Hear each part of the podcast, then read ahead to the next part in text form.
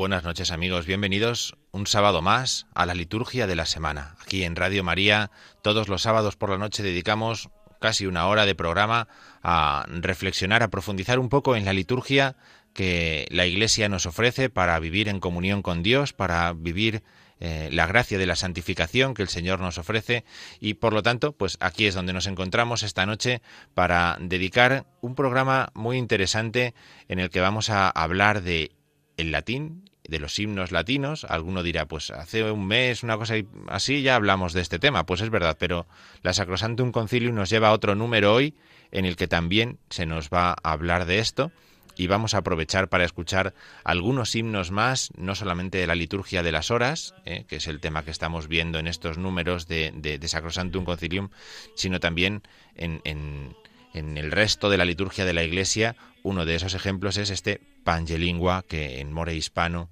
eh, hemos estado escuchando en, en, la interpretación de Escola Antigua, ¿no? de Juan Carlos Asensio eh, y todo el coro. Eh, este programa de hoy es una oportunidad muy buena para, además de recorrer la semana trigésima del tiempo ordinario, en el que estamos entrando ya con las primeras vísperas que ya hemos rezado, pues para que podamos profundizar, podamos profundizar en este, eh, en este, esta costumbre, esta tradición de la Iglesia, de los himnos latinos eh, y, en, y, en, y en la enseñanza tan bonita que nos dejan. Nos puede parecer extraño lo que vamos a explicar después, pero seguro que le cogemos el gusto por la música, el gusto por, por cómo la Iglesia ha enseñado a lo largo de los siglos cómo eh, interpretar, cómo mm, difundir, cómo dar a conocer la fe de la Iglesia. Vamos a comenzar aquí nuestro programa. Escuchamos un poquito más de este, eh, de este canto, de este Lingua, y pronto nos unimos a la liturgia de la semana, a esta semana 30 del tiempo ordinario que vamos a comenzar o que estamos comenzando ya en este domingo, en el que también la Iglesia celebra el Domingo Mundial de las Misiones. Comenzamos nuestro programa, comenzamos como siempre comentando la liturgia de la semana correspondiente. En este caso nos encontramos en la trigésima semana del, tiempo ordinario y en este domingo en el que a lo mejor ya hemos podido participar en la celebración de la misa, a lo mejor todavía no, pero nos encontramos ya en este tiempo en el que eh, la Iglesia nos ofrece la oportunidad de que escuchemos en la primera lectura la profecía de Jeremías. Jeremías recibe un anuncio del Señor que le, advierte, le invita a, a, guiar al pueblo, a guiar especialmente a los ciegos, a los cojos, a los que están heridos, ¿no? Eh, esta profecía de Jeremías se va a cumplir en el Evangelio. Se va a cumplir cuando el Señor mismo cure a un ciego, al ciego Bartimeo, ¿eh? lo levante del camino, le devuelva la vista y éste lo siga muy contento, porque el Evangelio que vamos a escuchar, Marcos 10, 46, 52, es este mismo, ¿no? Eh, es un pasaje que conocemos bien, un pasaje breve, intenso, eh, de, gran eh, emoción por la reacción del, ciego llamando, gritando a Jesús en el camino, gritando a Jesús, Hijo de David, ten compasión de mí. y, cómo eh, el Señor lo llama, lo cura y al devolverle la vista, éste le, sigue por el camino dando gloria a Dios. ¿no? Bueno, pues este Evangelio, que es el que vamos a escuchar, es un Evangelio que nos sirve además para mm, poder prolongar o para poder entender mejor la importancia que tiene el Domum este domingo que celebramos en este Domingo Mundial de las Misiones, en este domingo como una eh, llamada a orar por las misiones, a asumir la, la, misión eh, evangelizadora de la Iglesia por todos y cada uno de los cristianos, porque el Señor quiere llamar a todos, quiere llamar a todos eh, para que reciban la luz más grande que cualquier hombre puede imaginar, la riqueza mayor que cualquier hombre puede imaginar que es la luz de la fe. Por eso eh, el Evangelio nos sirve también para introducir, para comprender un poquito mejor esta fiesta del Domum. El salmo responsorial es el salmo 125. El Señor ha estado grande con nosotros, estamos alegres, ¿no? El Señor es el que obra la curación, por lo tanto es el que convierte la tristeza en alegría, convierte la tristeza en alegría.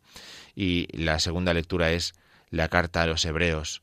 Eh, que nos va a hablar del sacerdocio de Jesucristo, un sacerdocio para siempre, dice él, el, el, autor, según el rito de Melquisedec. ¿no? Vamos a escuchar eh, estos próximos domingos la carta a los hebreos que nos va a acompañar ya hasta final, de, hasta final del tiempo ordinario, hasta final del año litúrgico.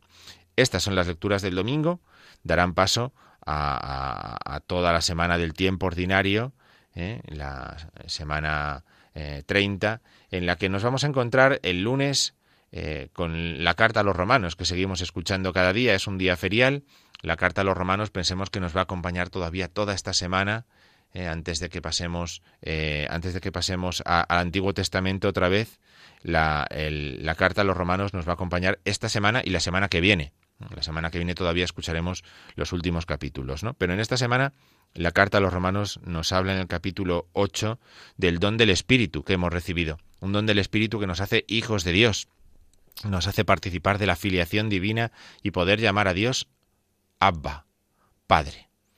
Esta es la primera lectura. El Evangelio, seguimos escuchando Lucas, estamos en Lucas capítulo 13, ¿verdad? De esta semana que estamos terminando, esta semana eh, ya, ya cerraba eh, ya, cerrada eh, en esta mañana, nos permitía seguir escuchando el capítulo 13 de Lucas y hoy lo encontramos con otra curación, hoy lunes con otra curación.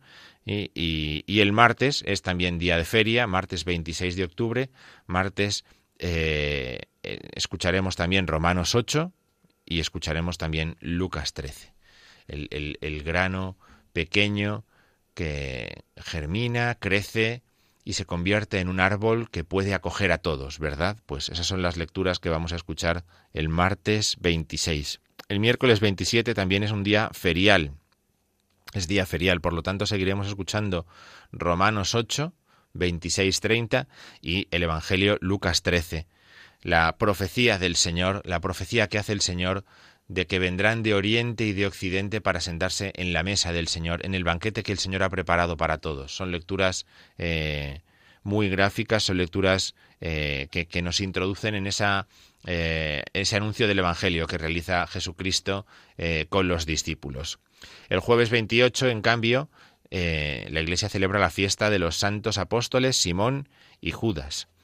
Simón el cananeo o Simón el celote, eh, Judas el de Santiago, Judas Tadeo, eh, son los dos eh, santos apóstoles a los que la Iglesia celebra tradicionalmente juntos en este 28 de octubre. Por lo tanto, las lecturas que escucharemos el jueves son lecturas que no tienen que ver con Romanos y con Lucas 13, sino que son lecturas propias de esta fiesta. Efesios 2, habéis sido edificados sobre el cimiento de los apóstoles, ¿verdad? Que es una lectura que hemos escuchado ya en más, en más eh, fiestas de apóstoles y de evangelistas, ¿no? Y, Lucas 6 en el Evangelio, que es la llamada de los discípulos, ¿no? La llamada de los doce apóstoles. Entre los discípulos escogió a doce para que fueran sus apóstoles, y dos de ellos eran estos, Simón el celote, Judas Tadeo. Bien, esto el jueves 28. El viernes, viernes 29 de octubre, es día de feria también y por lo tanto volveremos a la carta a los romanos, volveremos a Lucas. Ya será Romanos 9, Romanos 9, Pablo y sus reflexiones invitando a, ser fieles a la palabra del Señor que Él les ha predicado. ¿eh? Y Lucas 14, eh, las curaciones y la discusión con los judíos sobre por qué Jesús cura en sábado. ¿Por qué Jesús cura en sábado? Esto será lo que escuchemos el viernes. Y el sábado, sábado de la trigésima semana del tiempo ordinario, es también día ferial, es también día ferial, el sábado 30. Seguiremos escuchando Romanos, ya Romanos 11, Romanos 11 y Lucas 14, la continuación del Evangelio del día anterior, en el que Jesús advierte a los discípulos algo que hemos escuchado también nosotros hace poco eh, en uno de los últimos domingos. El que se humilla será enaltecido, el que se enaltece será humillado. Esta es la mm, enseñanza con la que vamos a cerrar el sábado 30 eh, de octubre sábado de la trigésima semana del tiempo ordinario. Bien, este recorrido nos sirve para mm, introducirnos ya en el fin de semana próximo, que será un largo fin de semana de los santos, ¿verdad? Porque después de la fiesta del domingo que viene, eh, domingo 31, pues el, el, lunes será festivo, será todos los santos y luego vendrán los difuntos al día siguiente.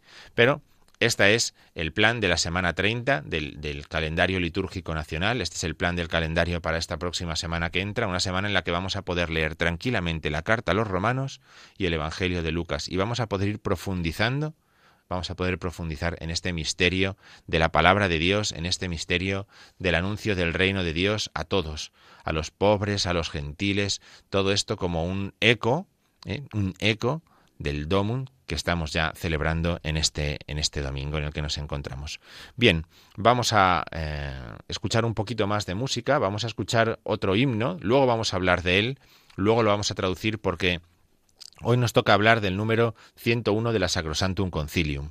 101. El número 101 de la Sacrosantum Concilium, que después explicaremos, es un número eh, complejo, ¿eh? pero que nos va a permitir eh, acercarnos otra vez al latín y acercarnos otra vez a los himnos latinos. Por eso eh, hemos escuchado Pangelingua, eh, que es un, al menos este es un himno que todos conocido, todos conocemos, ¿no? No, no, no es un himno que nos, nos cause problema escucharlo ni entenderlo, ¿no? Aunque ahora lo recordaremos si hace falta.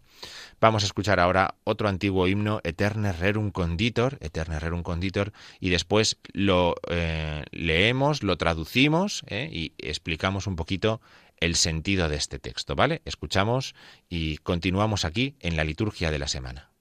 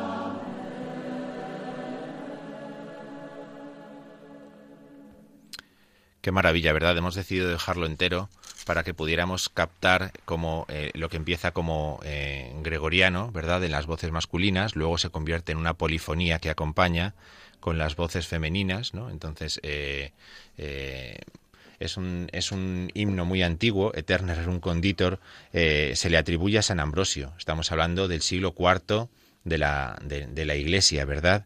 Eh, San Cesario de Arles ya lo prescribe en su regla, ¿eh? un siglo después o siglo y medio después ya lo prescribe eh, en su regla.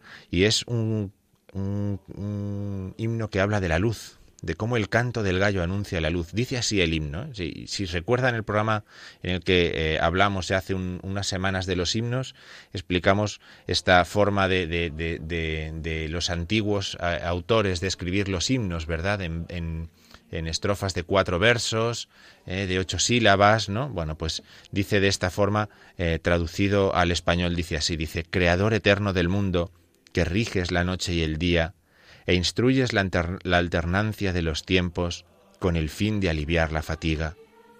Ya alza su grito el gallo, pregonero de la jornada, que como atento vigía en medio de la noche profunda, alumbra a los viandantes y distingue las horas nocturnas. Despertado por él, un astro matutino despeja la niebla del cielo. Por él la cuadrilla de vagabundos abandona las sendas del mal. Por él el navegante recupera las fuerzas y se calman las olas del mar. A su canto lava su culpa Pedro, la piedra de la iglesia. Vuelve Jesús tus ojos a nosotros, que vacilamos, y sánanos con tu mirada. Si tú nos miras, evitamos los pecados y nuestras culpas se lavan con el llanto. Resplandece tú, oh luz, sobre nuestros sentidos, y sacude el sueño del Espíritu, que nuestra voz te cante a ti, por encima de todo, y nuestra celebración te glorifique. Oh Cristo, Rey clementísimo, gloria a ti y al Padre, con el Espíritu Paráclito, por eternidad de eternidades. Amén. Pues con este himno comenzaban las vigilias en el rito ambrosiano, en el rito de la iglesia de Milán. Con este himno comenzaban las vigilias, es decir, las oraciones de la tarde de, las fiestas. Eh, es un canto a la luz, ¿verdad? Un canto a Cristo como la luz, la luz que viene a, iluminarnos, la luz que viene a, mostrarnos la, salvación, porque en definitiva es la luz de Cristo.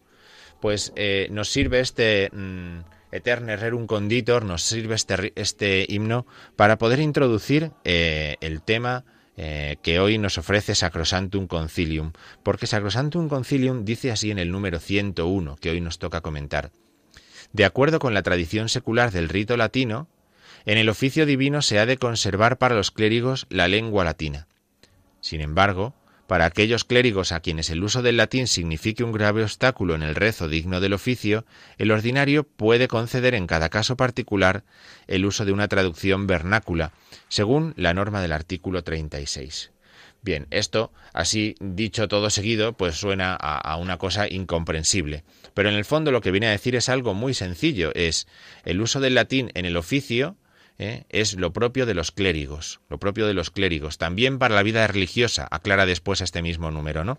Pero si es un obstáculo, si es un obstáculo por el principio que sea, ¿no? Pues eh, entonces se puede utilizar la lengua vernácula también en el oficio de las horas. ¿no? siempre y cuando se, emplee una traducción que esté aprobada, ¿no? que, dé confianza, ¿no? que sea eh, que tenga el visto bueno de la Iglesia, ¿no? Es decir, el concilio lo que hace es recomendar para los que en un principio han estudiado latín, que lo mantengan en la oración, si es posible. Esta es la propuesta que hace el Concilio Vaticano II. Los que no lo han estudiado o no están seguros con el latín, entonces eh, lo, lo, primero es asegurar la comprensión de esa oración, ¿no? Para que esa oración sea más fructífera, para que el hábito se coja con más facilidad, para que sea más provechosa, ¿no? Eh, por eso el, dar la opción de emplear la lengua vernácula para los clérigos en la oración de las horas. claro, alguno puede decir, bueno, pues que se ejerciten más en el latín, ¿no? Que se ejerciten más, ¿no? Bueno, si no se dice que no, ciertamente el número de, de Sacrosantum Concilium no dice que no, para nada, como ven, el, eh, cuando hoy se quiere presentar el concilio como el, el antilatín o todas esas cosas, es muy absurdo cuando uno sencillamente lee lo que dice el texto del concilio, ¿verdad? Eh, lo que pasa es que este documento, Sacrosantum Concilium, Concilium no es el lugar eh, propio para hablar de la formación de los sacerdotes o para hablar de la formación de los clérigos o para hablar de la formación de, de, nadie, sino que es un número que trata sobre eh, la formación litúrgica que hay que tener. ¿no? Entonces, en ese sentido, es en el que habla este número 101 de eh, Sacrosantum Concilium. Bien, con este número 101 que habla sobre el latín en el oficio de las horas, especialmente para los clérigos o para los que recen con los clérigos también, ¿no? Eh, se cierra el capítulo dentro de, este documento del, Vaticano II sobre la liturgia de las horas. El próximo sábado, cuando comentemos Sacrosantum Concilium aquí en la liturgia de la semana, ya entraremos en el año litúrgico, ¿eh? al comentario que hace eh, este documento sobre el año litúrgico. Como ya dedicamos un programa a los himnos latinos, vamos a ir comentando algunos eh, himnos latinos y también un poquito de la historia de estos textos latinos. La mayoría están relacionados con la liturgia de las horas, pero vamos a escuchar algún otro que ya veremos que no. Mm, mm, vamos a ver cómo el pueblo, eh, sin necesidad en muchos momentos de tener un experto eh, al lado, ha guardado el latín, lo ha cuidado y ha cuidado determinados cantos, pues como sencillamente podemos decir del primero que hemos escuchado en esta noche. Eh, Pangelingua es un canto perfectamente conocido por todos nosotros, ¿verdad?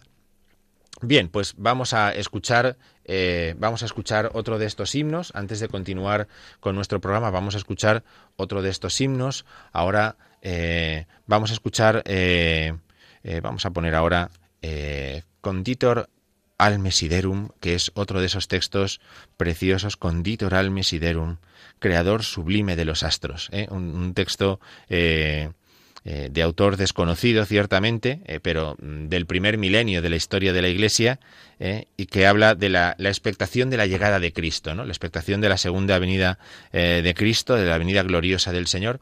Eso es lo que vamos a escuchar ahora una versión de este Conditor al Mesiderum, lo escuchamos atentamente y continuamos aquí en la liturgia de la semana.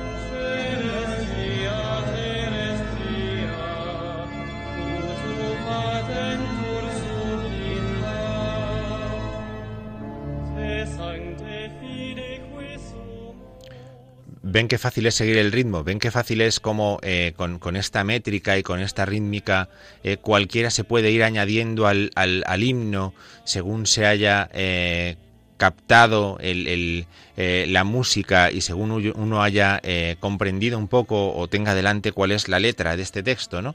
Pues Conditor Alma Siderum dice así, dice, Creador sublime de los astros, luz eterna de tus fieles, escucha tú, oh Cristo, Redentor del mundo, las preces de quienes te suplican. Compadecido de que el orbe enfermo pereciese a causa de la ruina que provocó el pecado, te ofreciste como remedio para infundir la salvación a los culpables. y así como sale el esposo de su tálamo naciste, en el atardecer del mundo, del seno purísimo de una Madre Virgen. Toda la creación dobla su rodilla ante el imperio de tu poder, y los cielos y la tierra se confiesan sumisos al beneplácito de tu voluntad. Te pedimos fe, te pedimos con fe, oh Santo, juez que vendrás a juzgar al mundo, que protejas nuestra vida frente a los dardos del traidor enemigo. Gloria a Cristo, Rey clementísimo, a ti y también al Padre, con el Espíritu Paráclito, por los siglos de los siglos. Amén.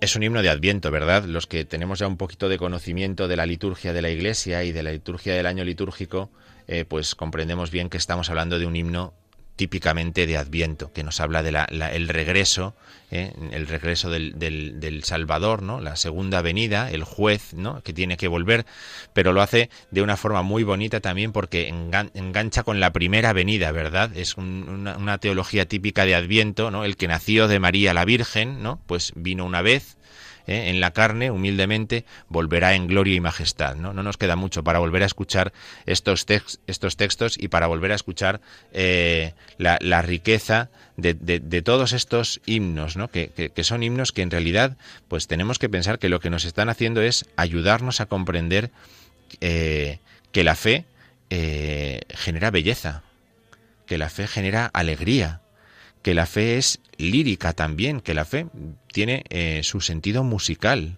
¿no? Pensemos en los grandes maestros, ¿no? Hemos hablado de San Ambrosio ya antes, eh, con Eterne Rerum Conditor, ¿no? Eh, pues con Romano el Meloda, con San Efrén el Sirio, ¿no? La, Iglesia de Oriente, la Iglesia de Occidente, que, se han dedicado eh, desde los primeros tiempos eh, a crear textos para que fueran cantados y para que sirvieran también para la reflexión de la Iglesia, ¿no? para la reflexión eh, y la catequesis, para la evangelización, en definitiva. ¿no? La tradición cristiana conoce los himnos como portadores de esa buena noticia, como portadores de esa alabanza de Dios, ¿no? y es, es muy bonito el pensarlos ciertamente así como parte de esa forma que la Iglesia tiene de comunicar eh, también la fe que ha recibido. Eh, el, himnario latino de la liturgia de las horas, ¿no? que es de lo que estamos hablando desde la Sacrosantum Concilium 101 en esta noche aquí en la liturgia de la semana, pues eh, como vemos contiene cantos de gran belleza, de gran belleza. Algunos son cantos de los primeros siglos de la Iglesia antigua, de, los tiempos de San, Ambrosio, otros son de la época carolingia, ¿eh? ahora escucharemos alguno más, ¿eh? y otros son más, más modernos todavía, pero eh, sobre todo podemos distinguir los que están hechos en prosa y los que están hechos en verso, ¿verdad? los himnos en prosa han gozado siempre de mucho éxito y mucha fama en Oriente, desde San Efrén, San Efrén el sirio, ¿verdad? Y de los himnos en prosa nosotros conocemos algunos, ¿eh? No, no, no, pensemos que, no sabemos cuáles son. Un himno en prosa, por ejemplo, es Gloria in excelsis. Gloria, el Gloria de, la misa de los domingos, ¿no? O por ejemplo, el Te Deum, ¿verdad? El Te Deum, que se canta en el oficio de lecturas los domingos, las solemnidades, ¿no? O Te Decet Laus, ¿no? De, de, San Benito, ¿no? Bueno, pues son, son algunos himnos muy conocidos, muy conocidos, ¿no? Vamos a, vamos a escuchar otro más, vamos a escuchar otro más, ¿de acuerdo? Porque yo creo que si vamos acompañando nuestra explicación con, con algunos de estos ejemplos, pues, pues nos ayudamos mucho. Vamos a escuchar uno eh, que también eh, puede haber llegado a nosotros, eh, a lo mejor por el rito romano, pero a lo mejor también por el rito hispano-mozárabe. A sol y sortus cardine, a sol y sortus cardine, mm, desde la aurora naciente hasta la puesta del sol, ¿no? Es un himno que compuso Sedulio. En la mitad del siglo V muere Sedulio y este es uno de sus himnos más conocidos que exalta las maravillas del nacimiento virginal de Cristo. Por lo tanto, ya estamos otra vez entre el Adviento y la Navidad, ¿verdad? Estamos otra vez entre el final del Adviento, el tiempo de la Navidad sobre todo. Eh, este es un himno muy conocido, seguro que ahora cuando lo escuchemos lo vamos a poder eh, reconocer tranquilamente a Solis Ortus Cardine. Escuchamos con atención y continuamos aquí, en la liturgia de la semana.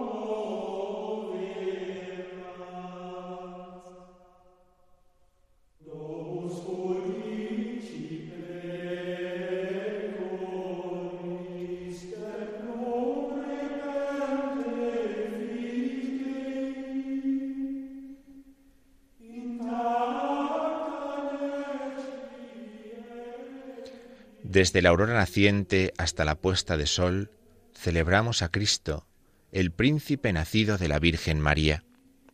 Se ha revestido de siervo, el supremo hacedor del mundo librando a la carne con la carne, para que no pereciera lo que él mismo creó.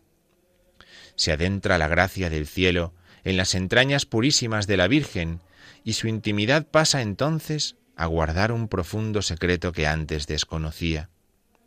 Súbitamente este claustro, purísimo se convierte en el templo de Dios y prestando asentimiento concibe a su hijo sin conocer varón. La doncella ha dado a luz lo que anunció Gabriel, el mismo al que Juan, aun en el seno materno, presintió que María llevaba consigo. No rechaza el pesebre ni dormir sobre unas pajas, tan solo se conforma con un poco de leche el mismo que en su providencia concede el alimento a los pájaros. Se alegra el coro de los bienaventurados y los ángeles cantan a Dios cuando el pastor que hizo el universo se manifiesta visible a los pastores. Gloria a ti, Jesús, que has nacido de la Virgen, y también al Padre y al Espíritu vivificante por los siglos sin término. Amén.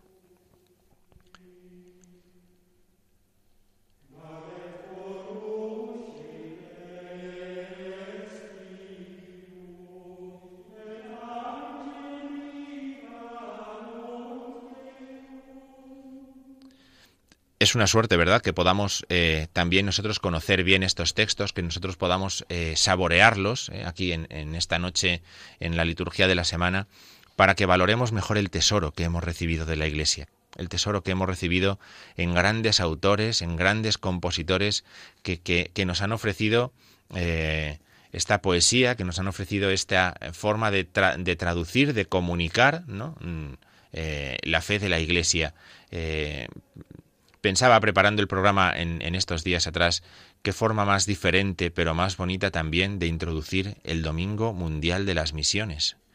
La Iglesia confiesa con esto su misma fe. La Iglesia confiesa de esta forma lo que ella cree. Revestido de siervo el Supremo Hacedor, libra, libra la carne con la carne. Esta es la, confesión de la humanidad verdadera de Cristo, ¿verdad? Eh, la relación entre la creación y la redención, para que no pereciera lo que él mismo creó. Se adentra la gracia del cielo en las entrañas purísimas de la Virgen. Qué forma tan bonita de anunciar la encarnación, ¿eh? la encarnación. Su intimidad pasa entonces a guardar un profundo secreto. ¿eh? Qué, belleza, qué forma tan, tan, tan elegante. Bueno, en latín más, pero, mm, pero mm, así nos, entendemos todos, ¿verdad?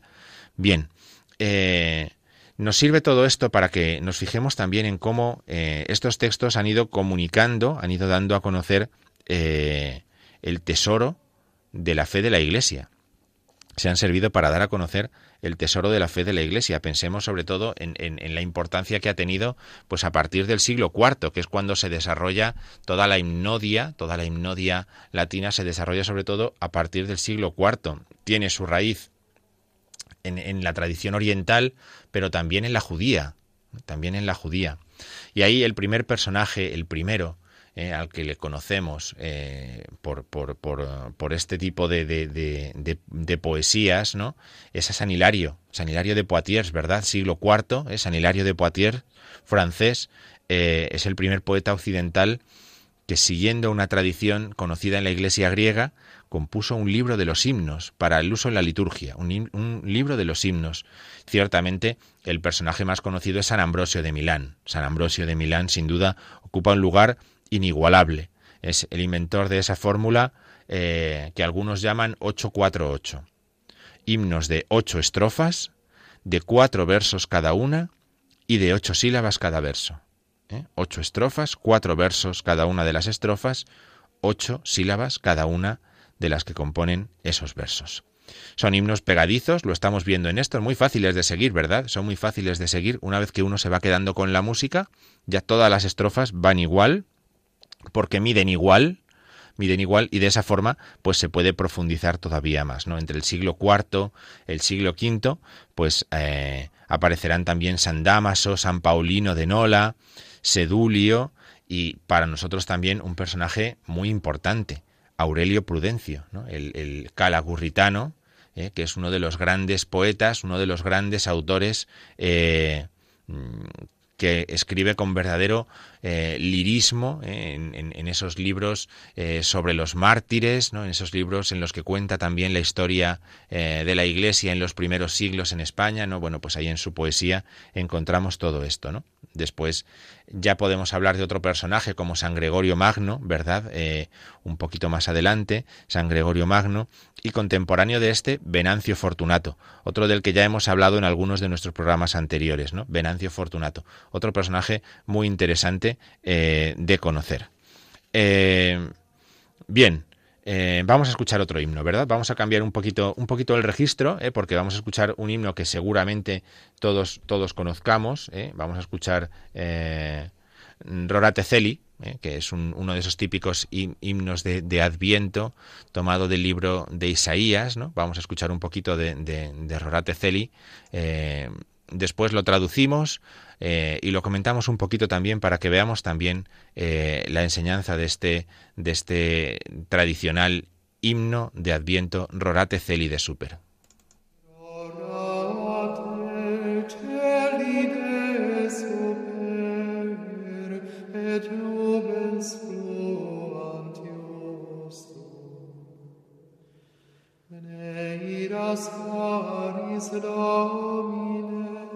remus grave mineris iniquitatis,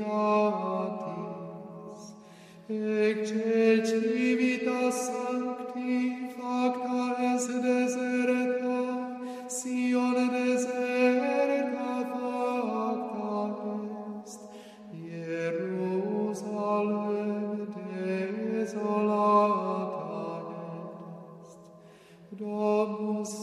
sanctificationis Tue, et gloriae Tue,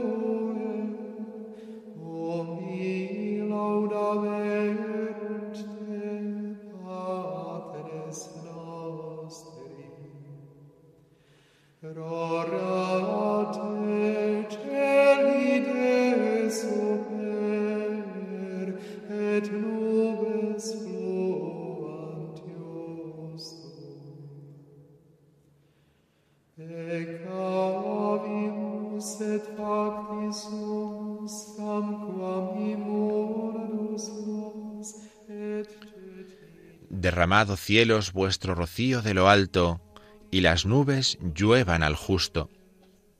No te enfades, Señor, ni te acuerdes de la iniquidad. He aquí que la ciudad del santuario quedó desierta, Sión quedó desierta, Jerusalén está desolada, la casa de tu santidad y de tu gloria, donde nuestros padres te alabaron. Pecamos y nos volvimos como los inmundos y caímos todos como hojas, y nuestras iniquidades como un viento nos dispersaron. Ocultaste de nosotros tu rostro y nos castigaste por mano de nuestras iniquidades. Mira, Señor, la aflicción de tu pueblo, y envíale a aquel que vas a enviar. Envíale al Cordero dominador de la tierra, del desierto de piedra al monte de la hija de Sión, para que él retire el yugo de nuestro cautiverio. Consuélate, consuélate, pueblo mío.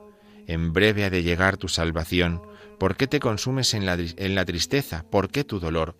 Yo te salvaré, no tengas miedo, porque yo soy el Señor tu Dios, el Santo de Israel, tu Redentor.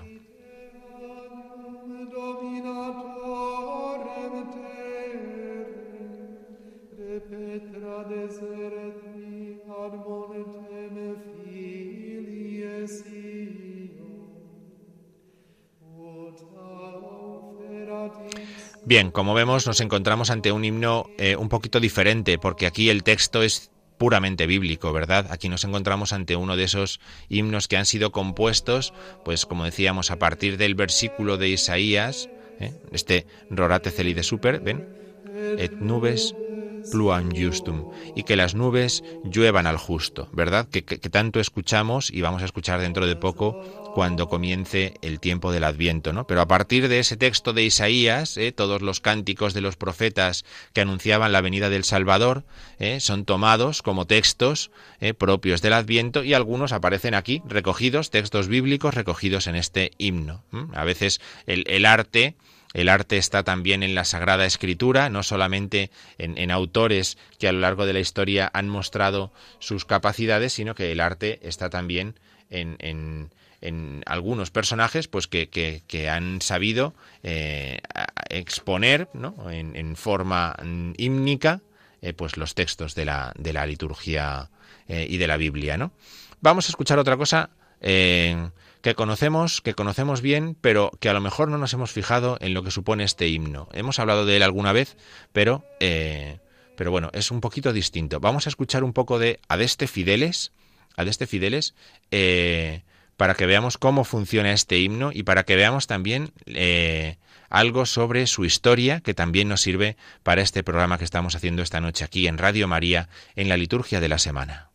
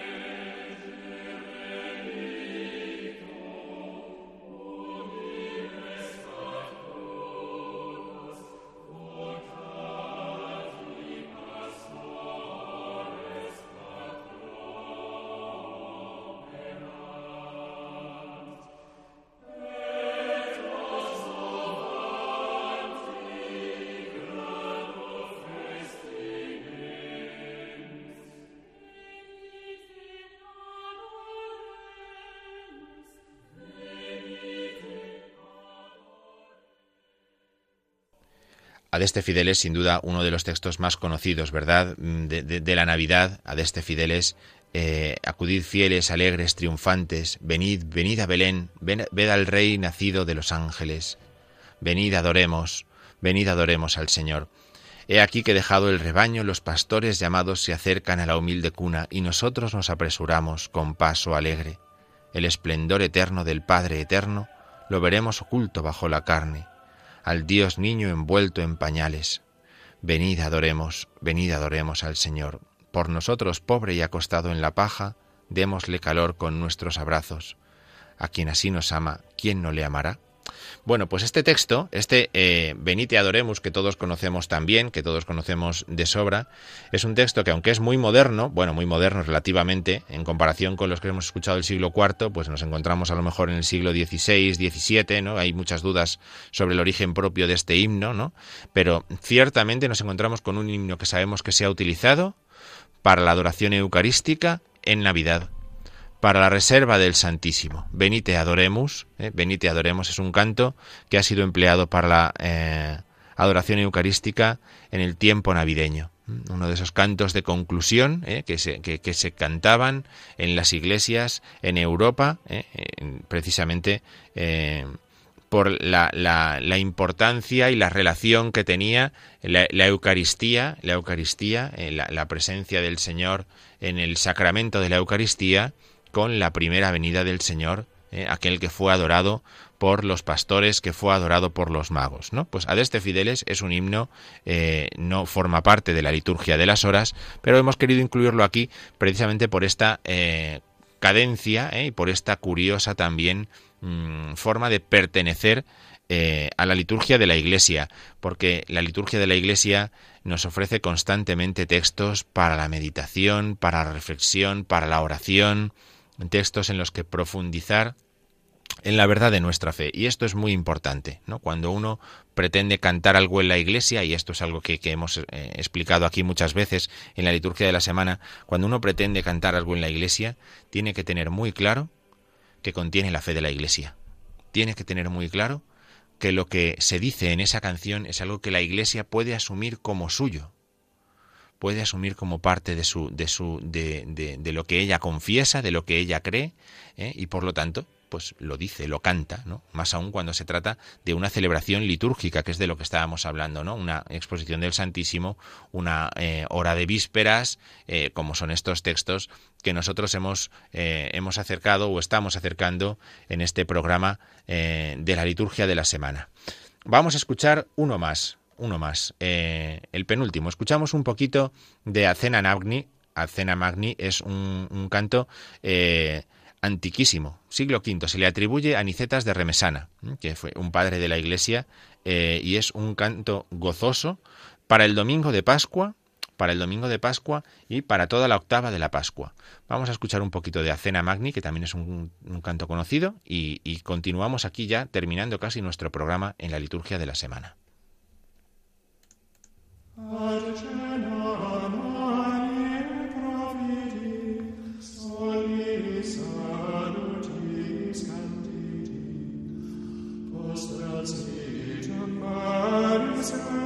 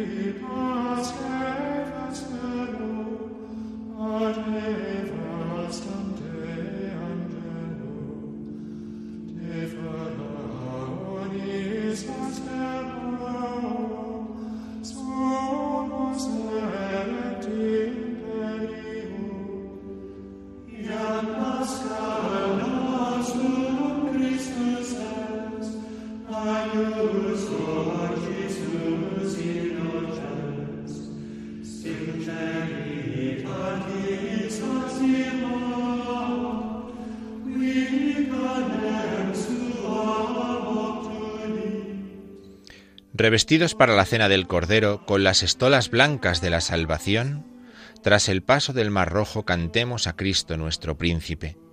Él ha querido que gustando de su sangre rosada y de su cuerpo sacratísimo, inmolado en el ara de la cruz, pudiésemos vivir la misma vida de Dios.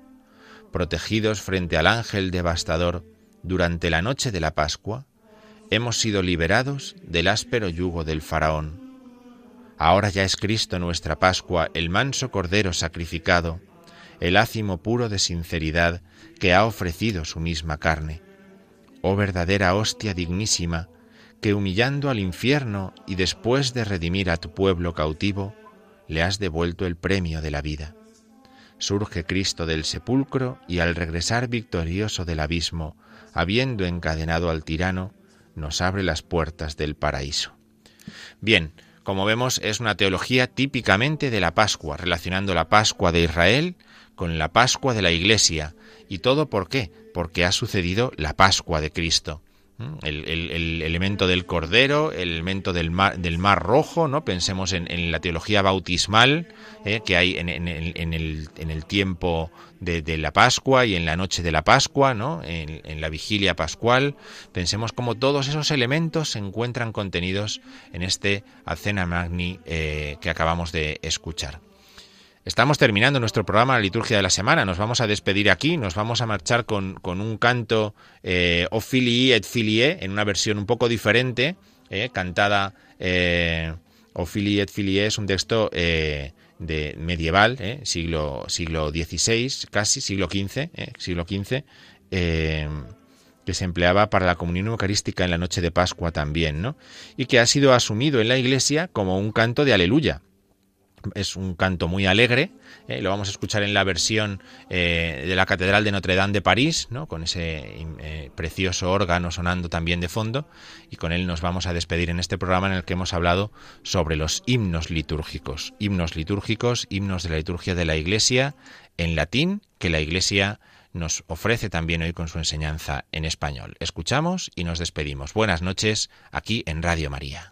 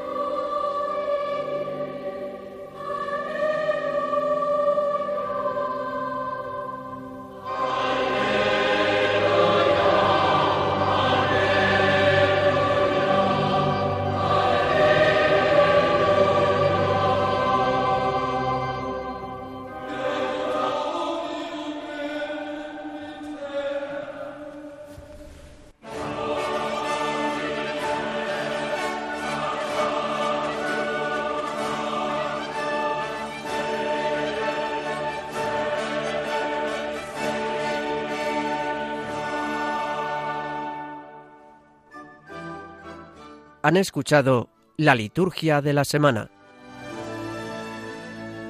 con el padre Diego Figueroa.